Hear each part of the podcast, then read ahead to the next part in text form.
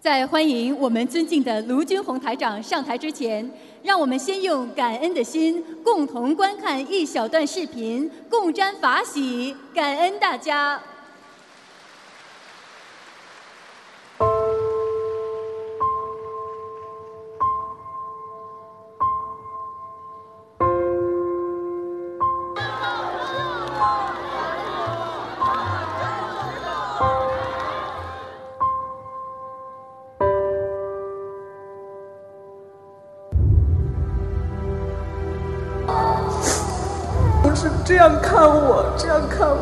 我，这样推开我。要救你，帮帮我，救救你！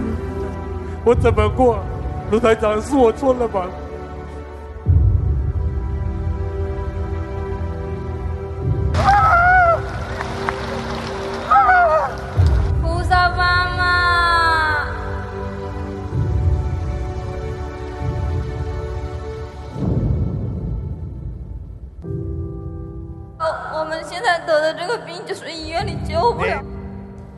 两千年得的是类风湿关节变形。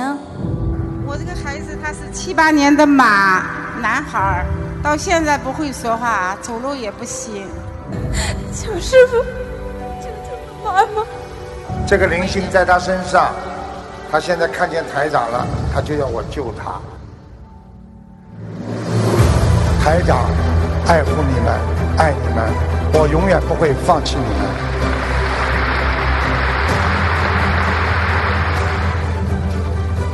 看见狗在他身上，看见了吗？这个身上那个狗是个恶灵啊！你好好忏悔啊！你们家族的业障啊！你们家里人过去有人打猎，你知道吗？他这个附体众生呢，是跟着他很多年，这是你上辈子的一个情人。啊，师傅，我是他身上的附体众生。来了吧？你现在可以告诉大家，做鬼苦不苦啊？很苦，很恐怖，很恐怖，很苦，很苦，我怕。只要念经的人，一定会得到菩萨的加持。只要能够有心想改变自己的人，他一定能够得到改变。好，好，师傅帮你真好，好，往前走走看，慢慢走啊。一、二、三。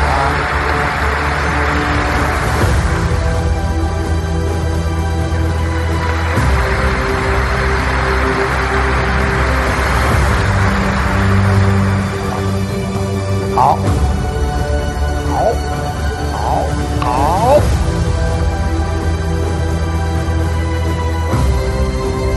这个嘴巴整个被过去的师傅控制住了，所以讲不出话来。我现在让他好一点了，他可以发声了。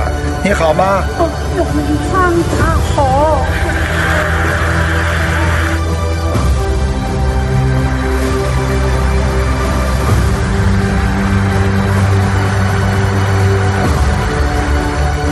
你们就告诉那些还不相信的人，真的有菩萨在了。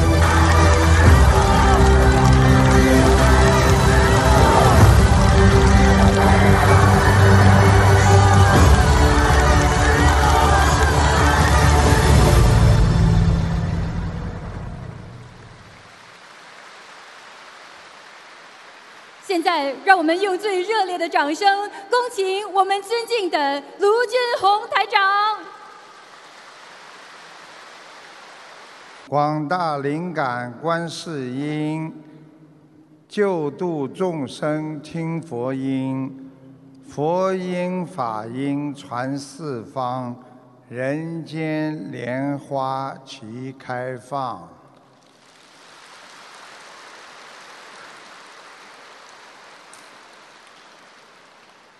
感恩大慈大悲救苦救难广大灵感观世音菩萨，感恩十方三世一切诸佛菩萨龙天护法，感恩各位嘉宾、我们的法师们和来自世界各国的佛友们、义工们，大家好。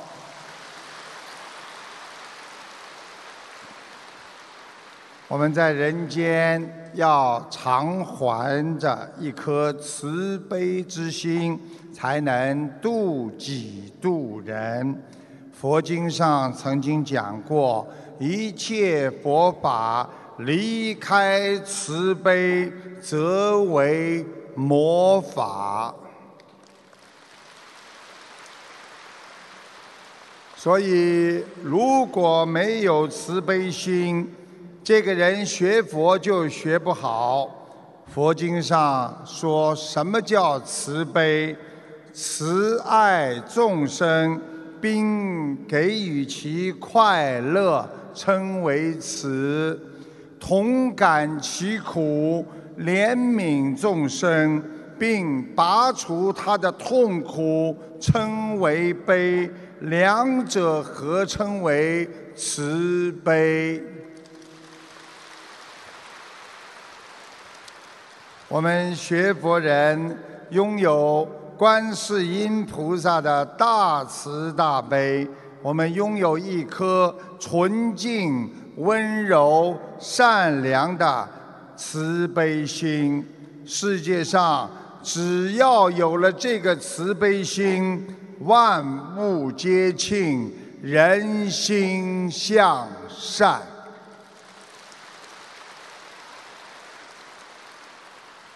学佛人为人处事，就是尊重别人，因为你尊重别人，别人就会尊重你；宽容别人，别人就会原谅你。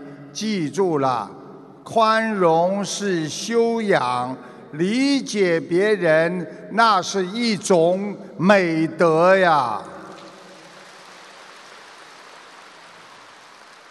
我们要想在人间学佛，基础就是有慈悲心培养出来的修养，因为修养就是我们的一种美德。学佛人无欲无求，因为一个人只要有求皆苦，因为不停的需要，要有欲望，你就是在铸造心灵的地狱。记住了，知足能产生人间的天堂。希望大家懂得少欲少求。因为欲望是永远得不到满足的，欲望越多，痛苦越深。这次我们能够在印尼和大家见面，法喜充满。学佛就是做人，就是要增加。人格的魅力，提高我们人文的修养，用菩萨的思维在人间做事，你就拥有了菩萨的灵魂和人格，别人都会把你当成菩萨。如果你在人间每天算计着别人，嫉妒着别人。别人会把你当成一个动物的看待。当你每天在背后阴人搞别人的时候，别人就会把你当成鬼一样的看待。学佛就是要把自己的人格提升。我们。平平安安做事，快快乐乐做人。我们拥有一颗慈悲心，每天善待众生，你就是人间的菩萨。记住台长一句话：活在人间，不为失败找理由，只为成功。找方法。有一位年轻人问苹果公司的老板乔布斯：“请问先生，你的智慧是从哪里来的？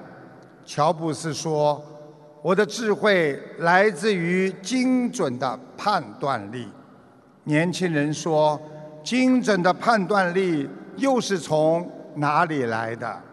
乔布斯说：“来自经验的积累。”年轻人说：“请问先生，那你的经验又是从何而来呢？”乔布斯说：“来自于无数次的错误的判断和失败。记住了，成功就是因为无数次的失败。所以我们学博人想成功，就要不怕失败。”要改掉自己身上的毛病很不容易，抽烟、喝酒、骂人、打人等等恶习，必须要改变。虽然很痛苦，只要坚持，一定会修成佛道。常行布施心，常怀众人难，用慈悲心施舍众生，才能改变自己的人生，创造未来。大家要记住，想学佛成功的人，不要怕自己做错，要承认错误。学会忏悔，从忏悔当中要学会增上缘，因为别人骂你，别人对你不好，你要更加坚定信心。是别人给了我机会，让我更好的修心，才能增长智慧，善观因缘。我们只要能够懂得这个世界上一切因缘都能成善，你慢慢的就会去除心中的恶缘，才能一切随缘呐。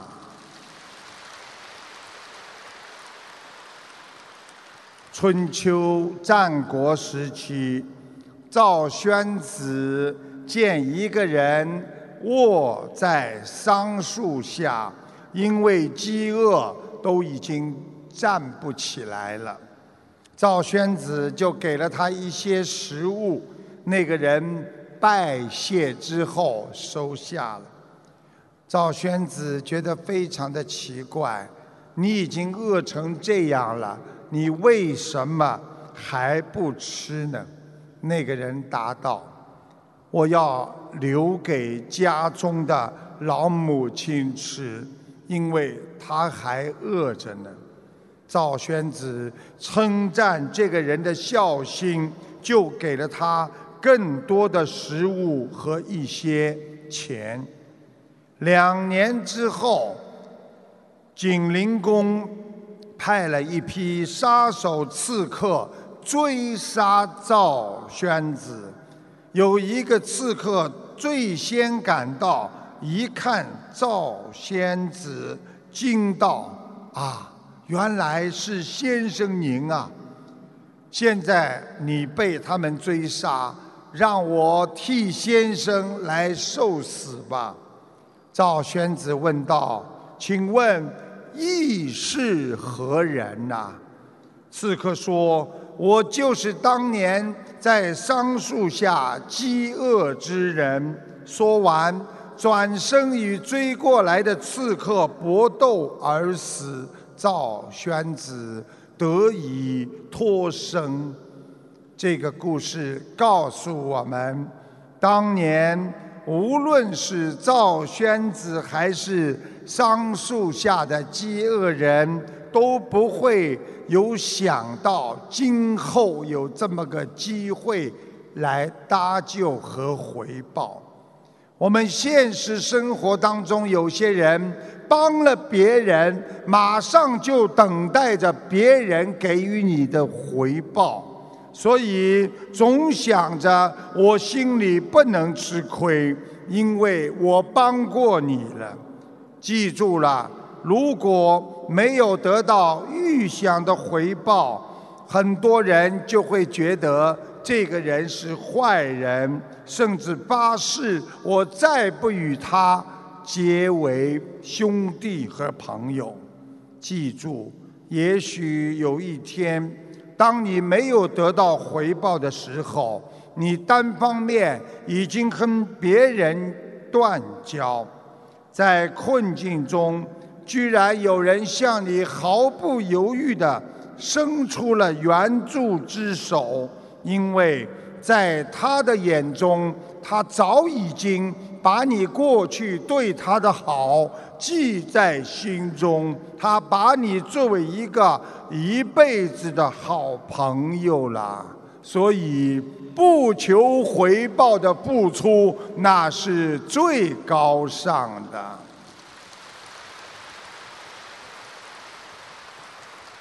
大家都知道，在中国传统文化上，有一句谚语，说的是“送人玫瑰，手留”。余香啊！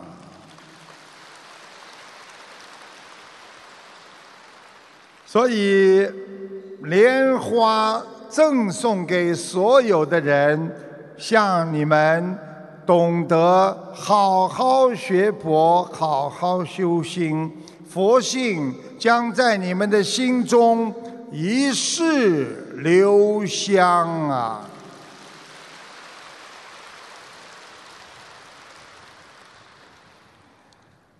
从前有一个农民，他呢有一座非常非常漂亮的橄榄园，他非常的勤劳，果园呢在他的照顾下郁郁葱葱，但他知道自己生了三个儿子，都非常瞧不起他的老爸。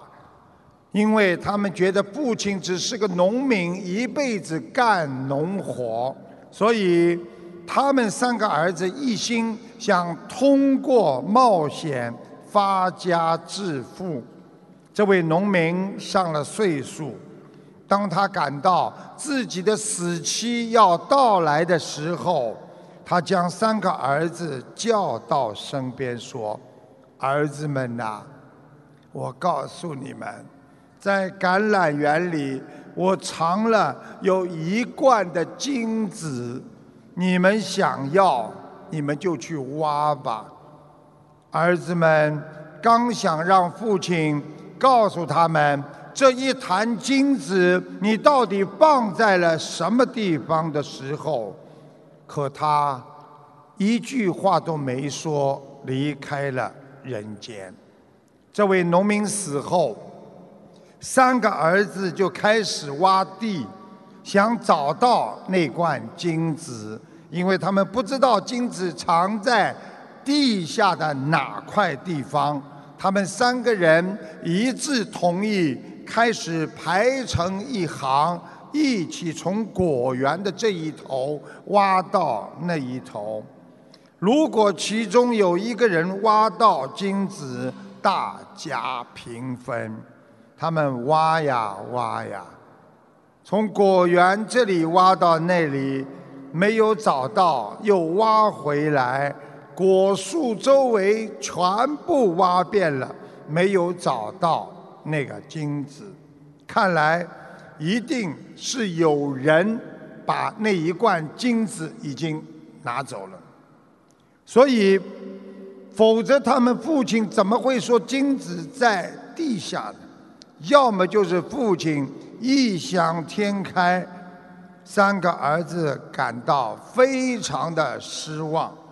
到了第二年，橄榄收获的季节，果园里的橄榄树因为经过了挖掘，长出的果实比以往都要多。卖完果子之后，三个儿子赚了整整的。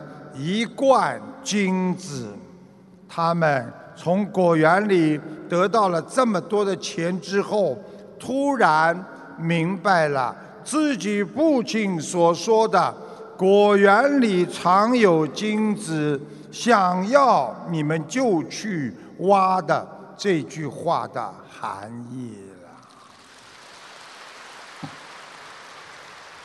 这个故事告诉我们，我们人的心中全部都有慈悲心和佛性。我们要想好好的把自己心中的金子能够挖出来，就要好好的去珍惜它。大道至简，淳朴自然，在中国的道教哲学中。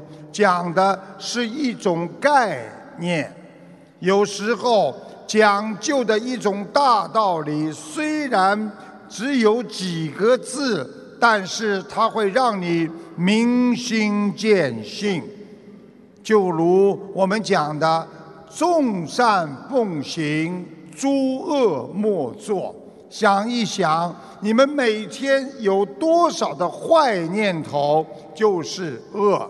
每一天有多少时间想着去帮助别人，那就是善。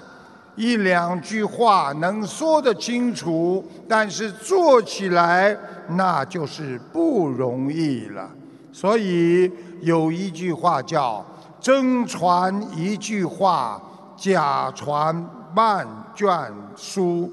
所以从简单的道理。可以悟出深奥的佛理，那就叫大道至简呐。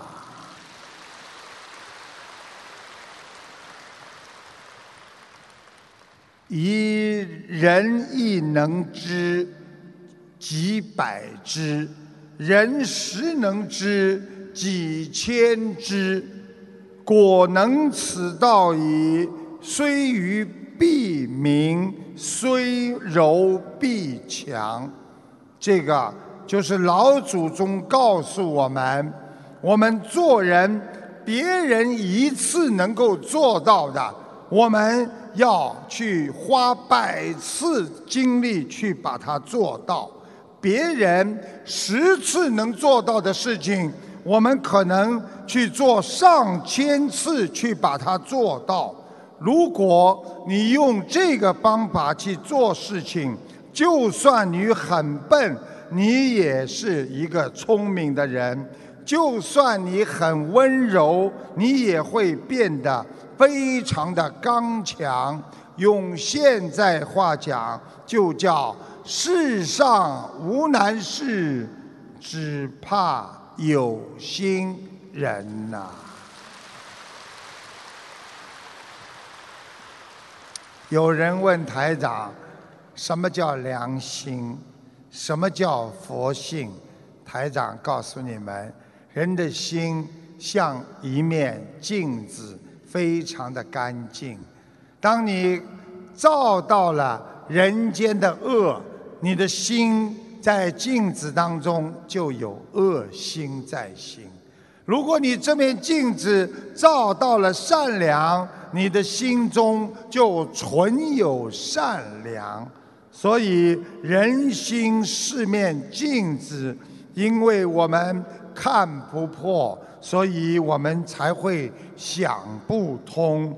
因为我们在人间千年受苦，万年轮回，所以我们才会越轮越深呐。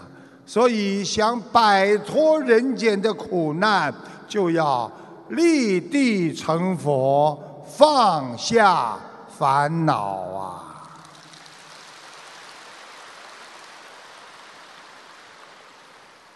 很多人为什么重复自己做错的事情？有很多女士第一次结婚失败了，把对方骂得个一塌糊涂。等到第二次结婚又失败，又是别人不好。第三次也是这样。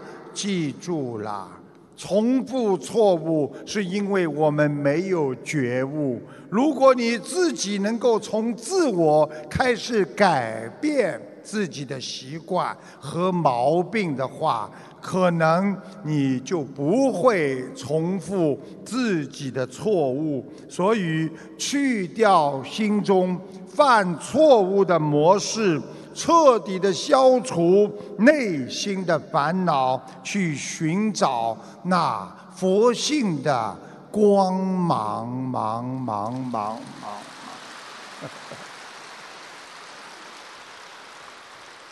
因为光芒它有四射的，所以它要有回音。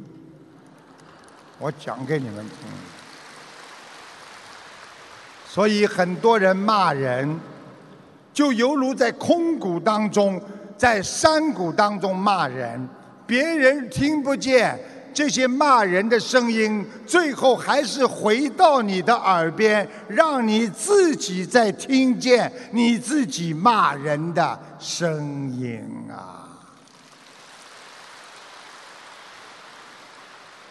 我们无欲自然心如水，这句话谁都知道，这是台长的座右铭。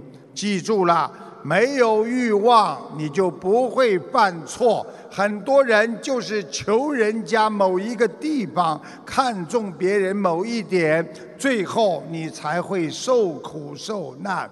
无欲心平静如水呀。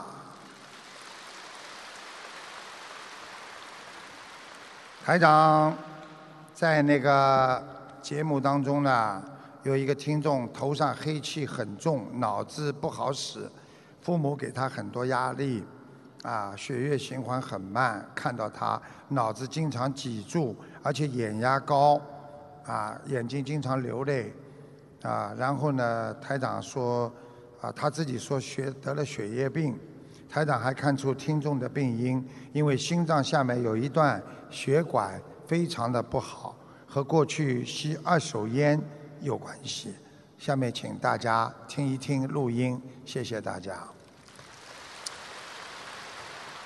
师傅，请您看一下，一九七七年属蛇的，他的身体。哦，身体不好哎，身上黑气很重，尤其是头啊，头部啊。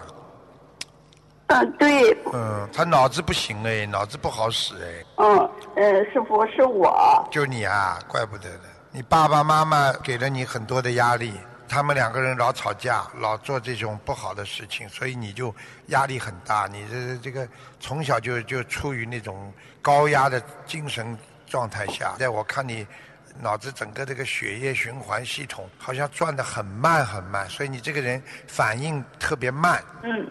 啊，是啊，师傅。因为我看你的脑子里的血管啊，特别细小，所以你的血上不去，所以你的脑子经常会挤住，想问题想不出来。对，师傅。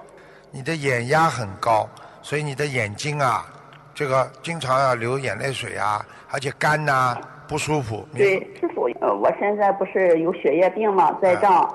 就是在学佛之前就有，就是说是供血不足嘛，之前就是贫血的很厉害。所以我就说你脑部供血不足，所以我说你脑子不行。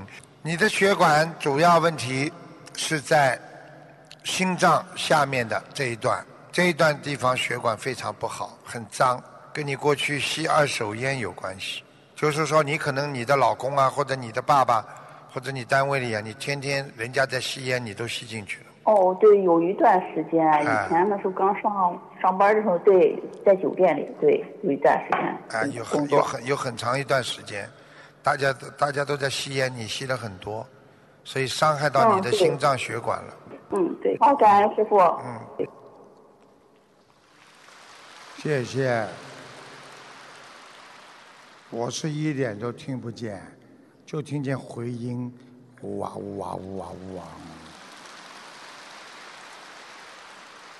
在秦朝的时候，秦始皇统治十五年，当时有一个著名的军事统帅叫韩信，大家都知道“萧何月下追韩信”，韩信非常有本事，但是他出身贫贱，从小就失去了父母双亲。为了生活，他很小的时候只能到当地去钓鱼为生。有位老太太看见他没饭吃，就分经常分饭给他吃。韩信很感动，对老太太说：“老妈妈，终有一天我会报答你的。”没想到这个老妈妈很生气地说：“你是男子汉大丈夫，不能自己养活自己，我看你可怜，才给你饭吃。谁还希望你报答我呀？”韩信非常的惭愧，年轻人也看不起韩信。一个少年看见韩信身材高大，常配宝剑。以为他胆子非常小，就在很热闹的人群当中拦住他，就跟他说：“你要是有胆量，就拔剑刺我；如果你今天没有胆量，是一个懦夫，你就从我裤裆下面钻过去。”围观的人越来越多，谁都知道这是故意羞辱韩信，不知道。这个韩信会怎么办？只见韩信想了一会儿，一言不发，从那个人的裤裆下钻过去了。在当时的很多人哄堂大笑，都认为韩信是个胆小鬼、没有勇气的人。这就是后来留下的叫“胯下之辱”的故事。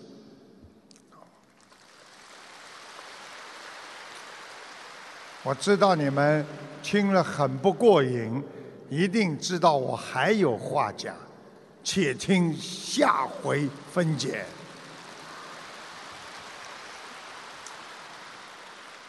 后来，韩信成为下一个朝代的开国皇帝刘邦的重要的一个臣重臣，他帮助刘邦打天下。每战必胜，立下了赫赫战功。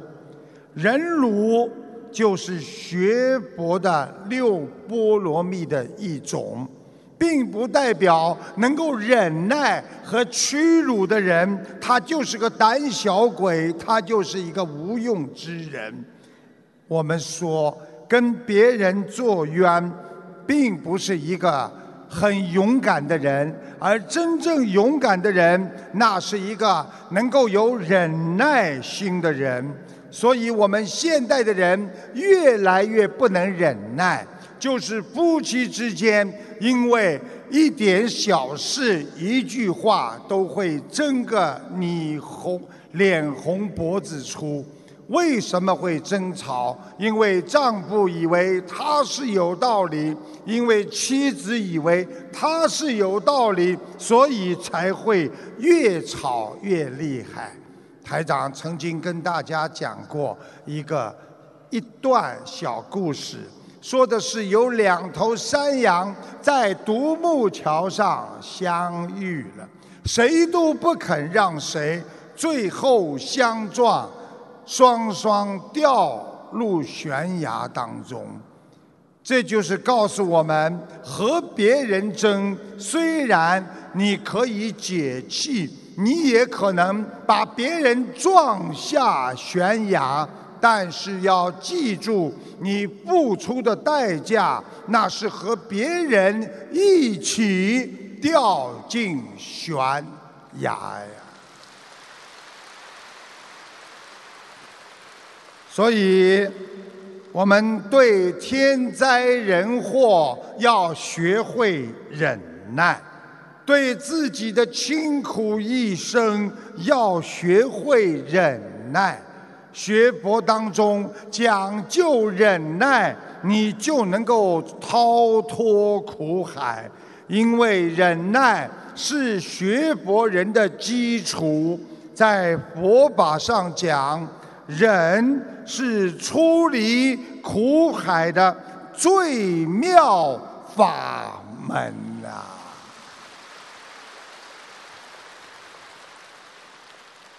能忍耐吗？你们坐在这里时间长了，能忍耐吗？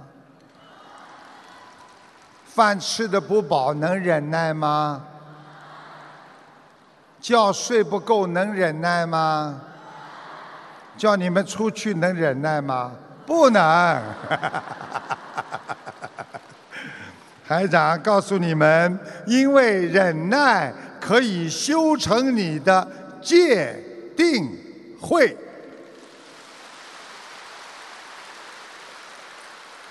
学会放下对别人的抱怨，因为记住了，经常抱怨别人的人，他就拥有了失败的基础，因为抱怨。没有任何作用，只会给自己增加内心的痛苦，不如努力。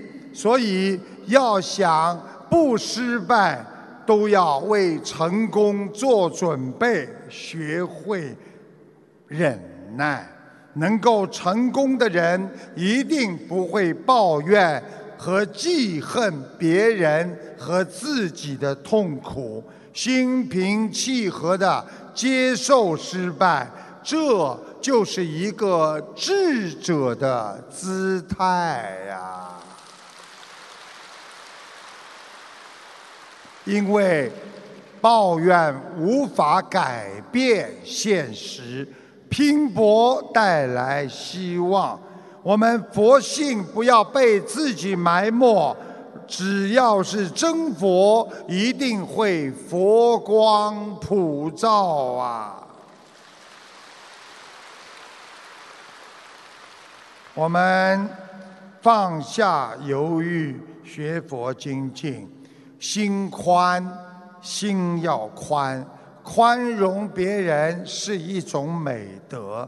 在这个慈悲的世界当中，人才会拥有和谐的生命，学会大海一样宽容别人。不管你在大海里倒上污水和脏水，它照样把你染化成一片绿色的海洋。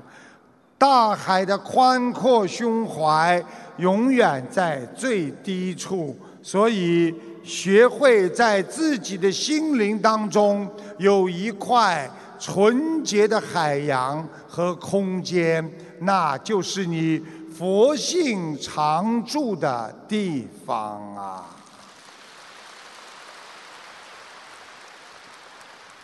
相传在宋朝年间。有个年轻人进京赶考，在街上碰到一个人在摆摊卖画。年轻人其实对书画蛮有兴趣的，他就上前观看。可惜这幅画画的实在有失水准，他只准备看一眼就要离开。正当要离开的时候，这幅卖画的人叫住了他，并问他：“哎，小青年，你想想，我这幅画能卖多少钱呢？”他直言不讳地说：“啊，长者，恕我直言，你这幅画只能值一两银子。”说完，看都不看，上路了。之后，年轻人科举高中榜首，到朝田去朝廷去面圣，就是看见皇上。他突然吃惊的发现，当年的皇帝就是这个摆摊卖画，现在的皇帝就是那个摆摊卖画的人。他有所不知，当年这个皇帝去摆摊。真实的目的是微服私访，私访。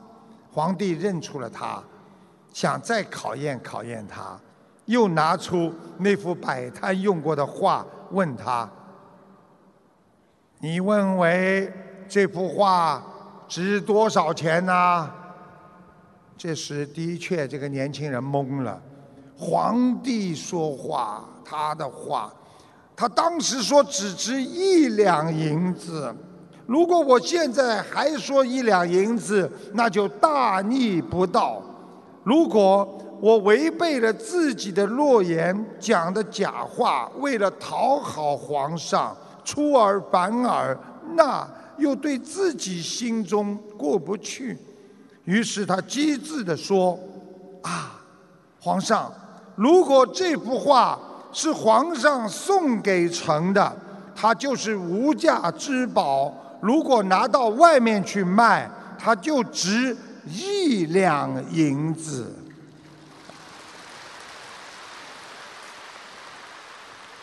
皇帝听了，不但没有恼怒，反而非常高兴。高兴的是自己得到了一个智慧过人的忠诚之士，从此年轻人得到了皇帝的重用。我们学佛人也是这样，对得起良心讲话，好好的用妙法来人间度人。所以妙善妙善，用巧妙善巧的方法来救度众生，这就是妙善公主啊。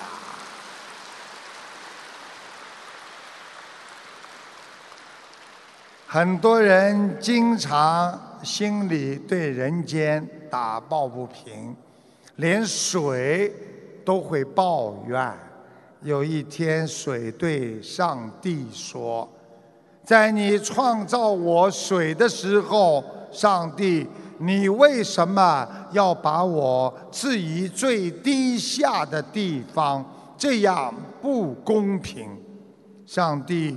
听了水的话，对水说：“天地之间，万物之中，你可以到最高处。”唰，于是水因为热而蒸发为云，飘游于万物之顶。水在天上看着人间，觉得非常的满意。可是没多久，水又厌倦了。他抱怨说：“上帝，我原本是纯洁的，现在你让我与尘埃为伍。况且我也不喜欢这种随风飘泊的生活。”上帝想了想，对水说：“我可以满足你。”于是。突然之间，天气骤冷，水凝结成雪，飘洒于万山之间。这个时候，水因为自己变成了雪，感到非常的满足。可是没多久，天气回暖，雪开始融化，汇成小溪，向低处流去。水很生气，质问上帝：“这是为什么？”大家听好了，其实圣神所有的一切都给我们人间很多的启示。上帝说。我不能因为你而破坏了天地宇宙间的规律。我所创造的世界就是这个样。有些事情表面上看不合理，细想没有什么不对。有些事情物极必反，乐极生悲，快乐不会持久。痛苦也不会无期，真情中隐藏着欺骗，欺骗中又隐藏着善意，爱恨交织，因果循环。凡事在人间没有绝对的，只可以顺时而为，抱怨是没有用的。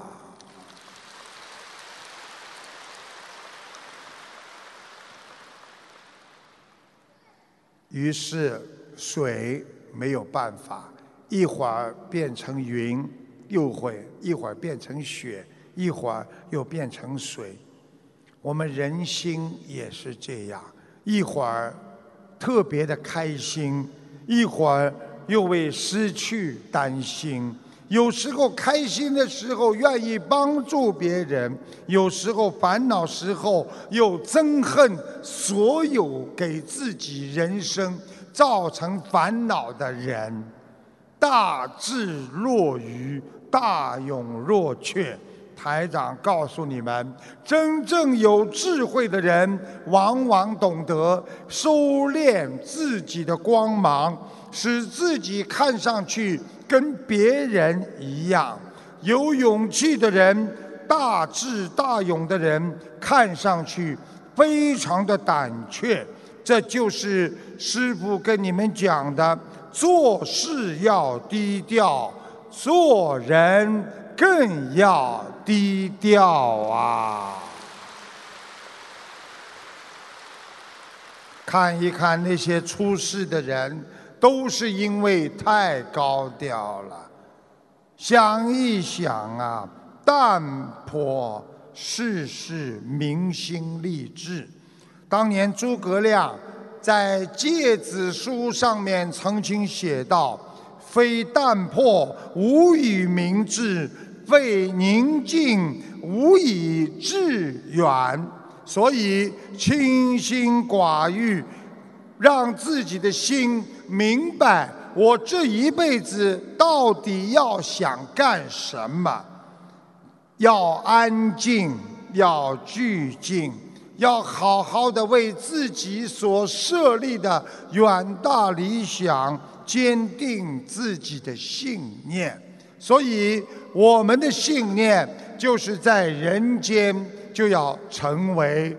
帮助别人、慈悲众生的善良之人，等到百年之后，我们才能进入天界，回到观世音菩萨母亲的怀抱，共攀四圣啊！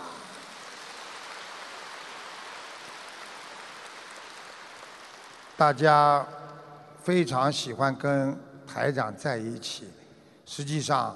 台长也非常喜欢跟大家在一起，天天在一起的时候，不觉得时光过得很快。你看看他们印尼的共修组，给这么多的人每人送餐，为你们服务。我们上次在新加坡，有几万人的午餐，几万人的水。他们都在这么辛辛勤的付出，为了众生。想一想，他们为什么？跟你们一样，他们为了一世修成，永断轮回。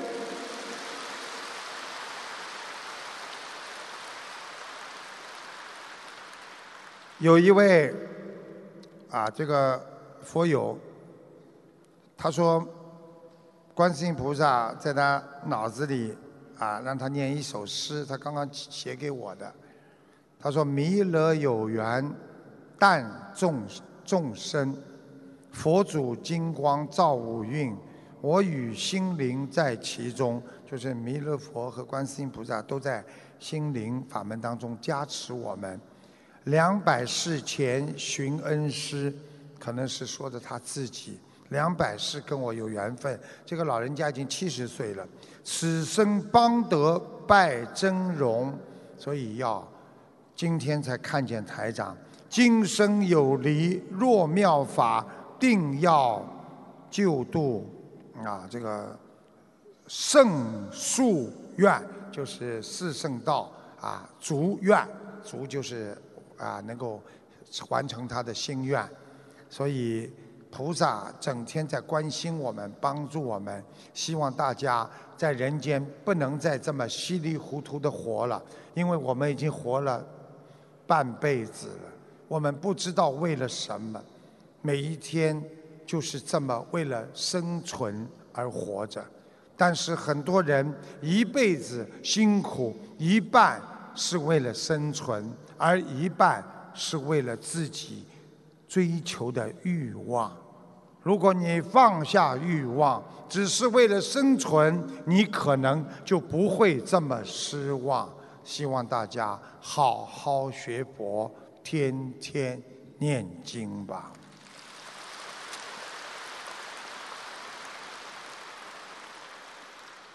还有五分钟时间，让我讲，我讲了快一点好吗？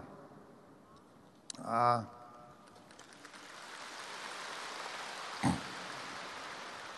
大家知道，在中国历史上，努尔哈赤是清朝的太祖皇帝。当年他统一女真各部的时候，历尽了千辛万苦。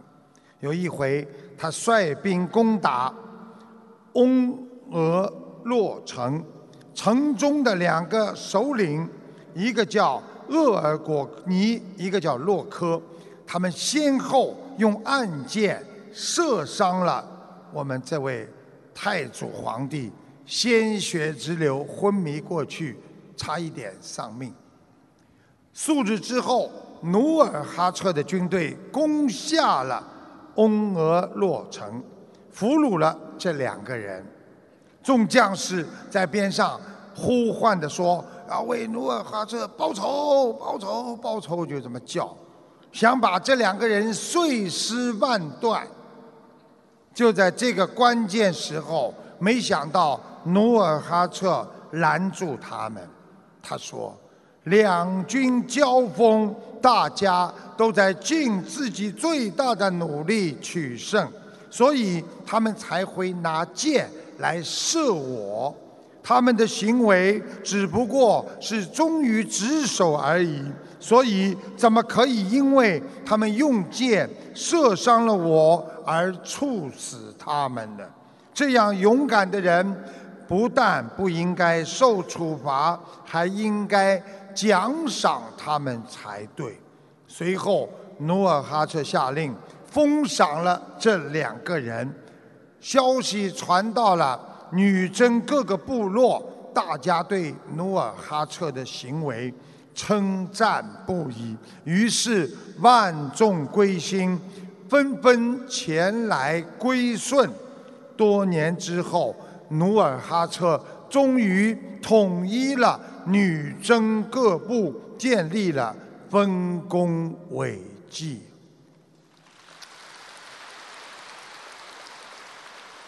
这个故事就是告诉我们，做人要大度啊！赏识自己的仇人，不但是一种大度，也是一种聪明的处世智慧。别人一看。你连自己的仇人你都能原谅他，你一定是一个英明的圣主，所以其他人就会觉得我们可以依靠和信赖他。想一想，他得到的何止是这些呀，而是一个人的生命的声誉啊！所以台长告诉大家，我们现在人与人的感情实际上非常的脆弱。现在没有关系啦，人跟人像帆子一样，感情马上会非常的薄，相互不依赖，马上亲戚也不串门。世界上的事情就是这样，所以我们心中要做准备。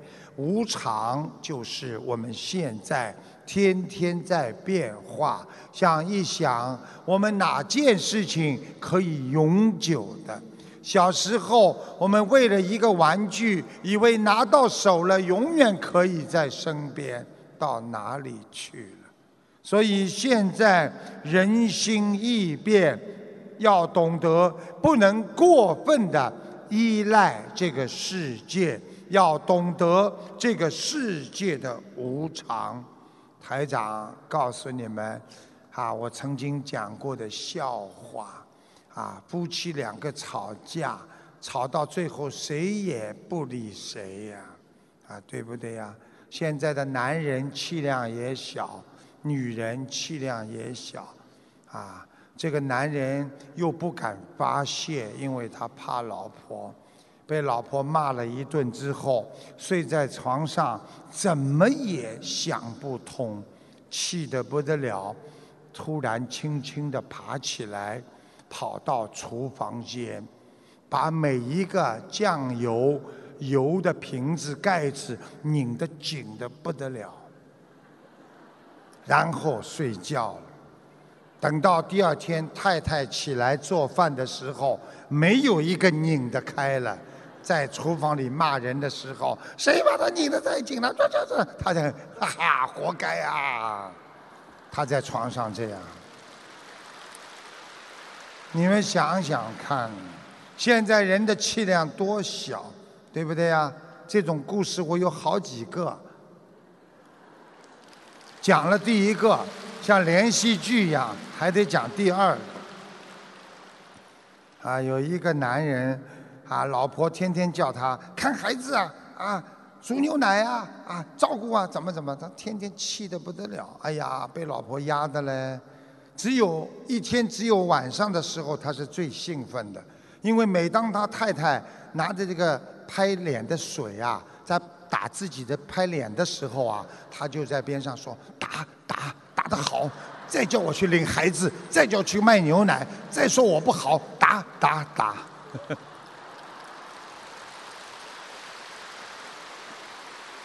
所以，我们学佛人应该对每个人啊，对亲朋好友都要感到很满足、很满意，因为有了他们，我们才换来了幸福。这样，你的心态平衡，才不会受到压力。所以，希望大家好好学佛，天天的念经。不管什么事情，往简单的想，把别人往好的地方想，你心里就会变得越来越有福气，不会伤害自己呀。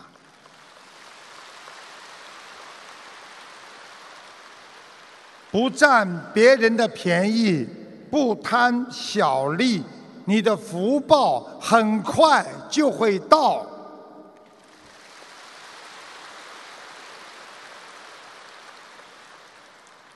因为你们昨天听我最后讲了两个笑话，出乎我的意料，反应强烈，所以我今天又要讲了。你们知道，学佛人当中并不是非常的严肃，有的时候要认真学佛，有的时候要学弥勒佛，笑笑哈哈的学佛。看过济公菩萨没有？笑嘻嘻的救人，好好的学佛，其实并不是一件非常枯燥的事情。大度能容，一笑泯恩仇啊！有什么可以难过的？一切都会过去，过去就叫没有，就叫 past time，就是过去了，过了那就去了，拜拜。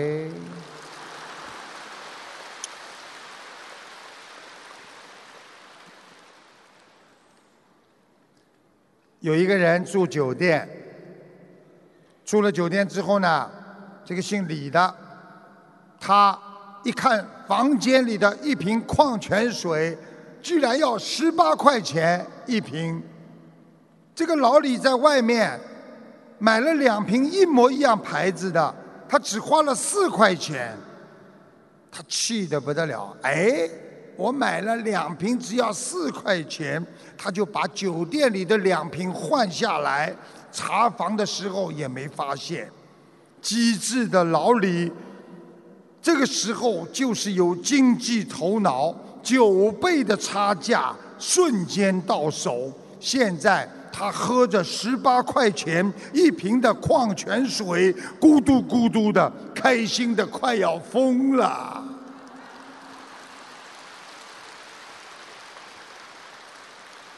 没听懂啊？听懂了不啦？你们如果连这个笑话都听不懂，你们要好好念三遍心经了。我们在人间，记住了，有时候占人家便宜，那叫聪明。今天跟别人做生意，哎呀，我多赚你几百块钱，多赚你一千块钱，哎呀，好开心。人家不跟你做生意了，你就失去更多赚钱的机会。智慧是什么？我舍，哪怕我今天亏本了，我也要跟你做生意。接下来第二单、第三单、第四单的生意就来了，你不是又赚了吗？所以智慧是计量。这个聪明是计量，利弊得失；而智慧是勇于舍得。希望我们大家都要舍，有舍才能得，所以叫舍得。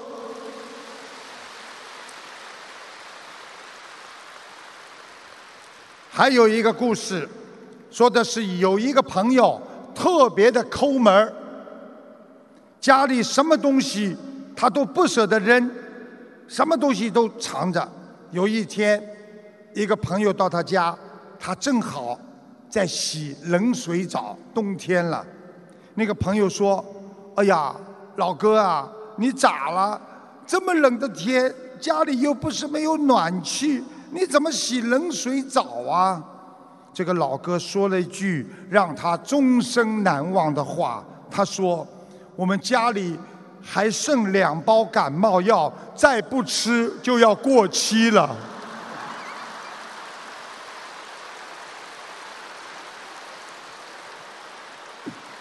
哎呀，你们开心，我比你们还开心呢，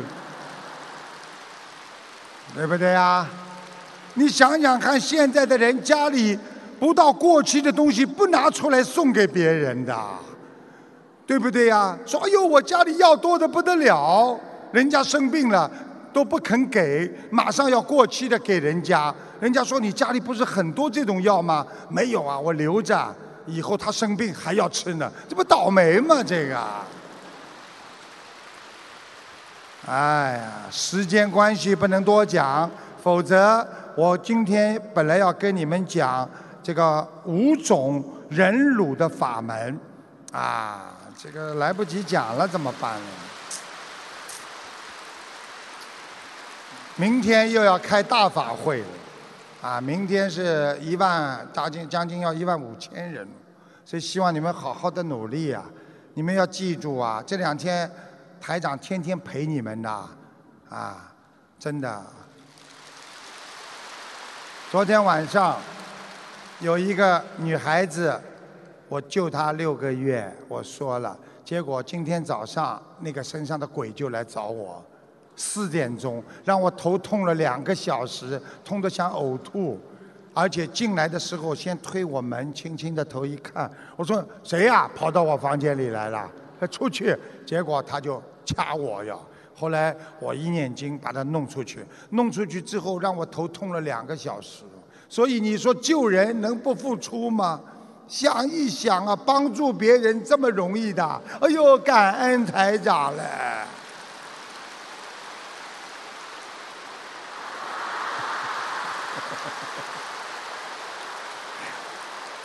我这个动作就是告诉你们，要救人，不怕牺牲。我们很多伟大的母亲都是这样，为了救孩子，很多母亲付出了一生。一样的道理，我们为了救度众生，就要学习观世音菩萨，千手千眼救度众生，闻声救苦，有求必应。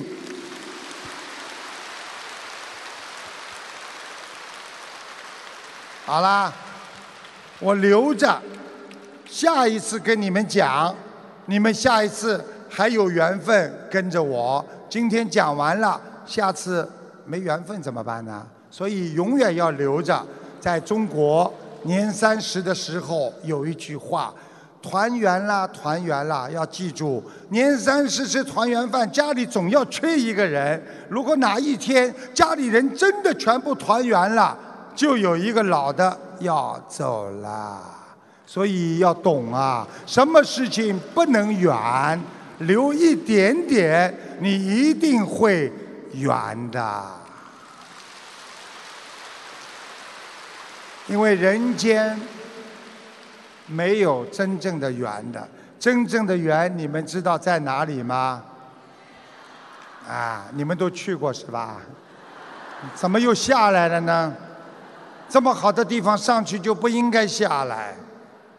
你们应该说还没修好，又掉下来了。台长把你们一推，又上去了。以后跟我一起上去。想一想，百年之后、五十年之后，我们在哪里？都退休了，什么事情都没有了，人走了，到哪里？记住了，以后年纪大了，跟台长在一起；晚年了，一起修修心、念念经、喝喝茶、拜拜佛。以后一睡觉，到天上去见观世音菩萨。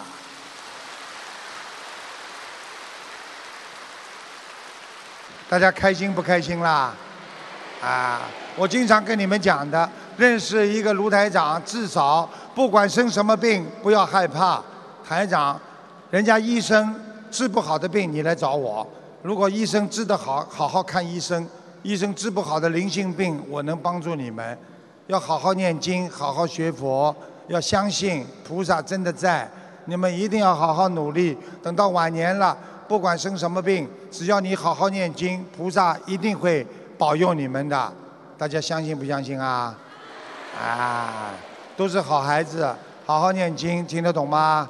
那师傅现在手给你们扫一扫，你看看你们手热不热？热不热啊？啊，给你们加持很多啊。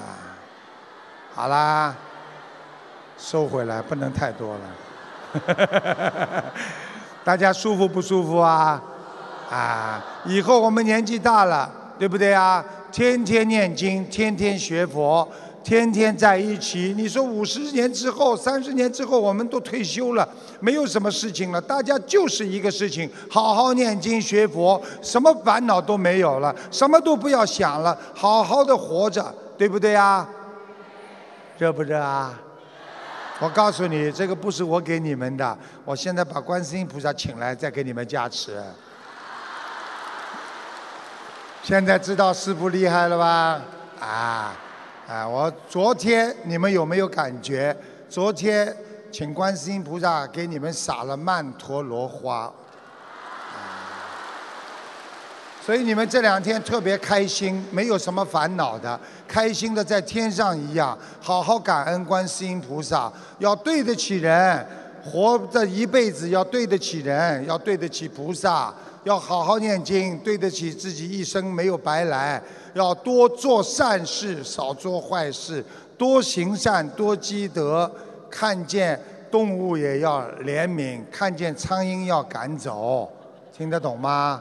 好好念经修心了。好了，我们明天见了。